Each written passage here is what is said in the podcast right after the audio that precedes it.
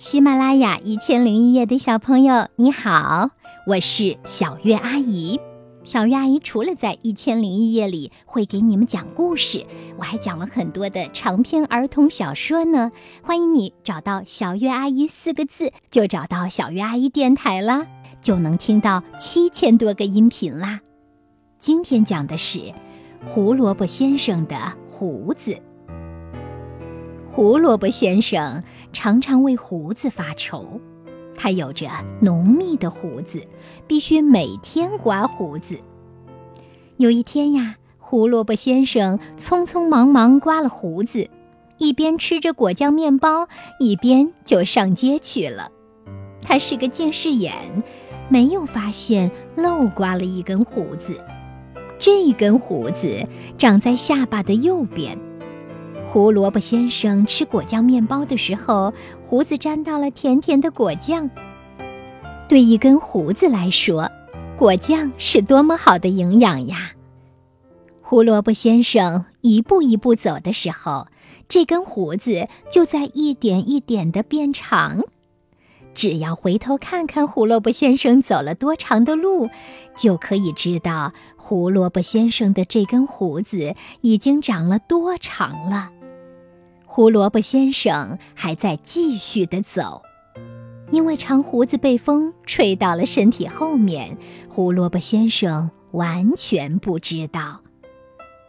在很远的街口，有一个正在放风筝的男孩，风筝的线实在太短了，他的风筝才飞过屋顶。胡萝卜先生的胡子刚好在风里飘动着，男孩看见了。这绳子真是够长的，就是不知道结不结实。小男孩说完，扯了扯胡子。胡萝卜先生马上觉得有人在后面拉他。男孩发现绳子很结实，就剪了一段用来放风筝。胡萝卜先生继续往前走。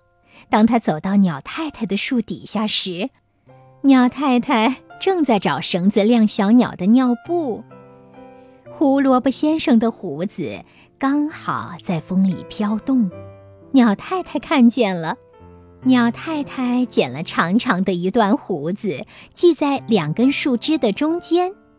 鸟太太想：这下好了，我总算找到一根够长的绳子了。胡萝卜先生就这样一直走。他的胡子一直长。后来，胡萝卜先生走进一家眼镜店，一路上胡子派了许多用场，已经不是那么长了。这时，就挂在他的肩膀上。胡萝卜先生开始掏钱为他的近视眼买眼镜。眼镜店的白菜小姐是个非常机灵的女孩，她一边给胡萝卜先生戴上眼镜。一边说：“如果你怕不小心把眼镜摔了，那么就在眼镜框上系一根绳子，然后挂在脖子里。”白菜小姐说话的时候，用那根胡子系住了眼镜。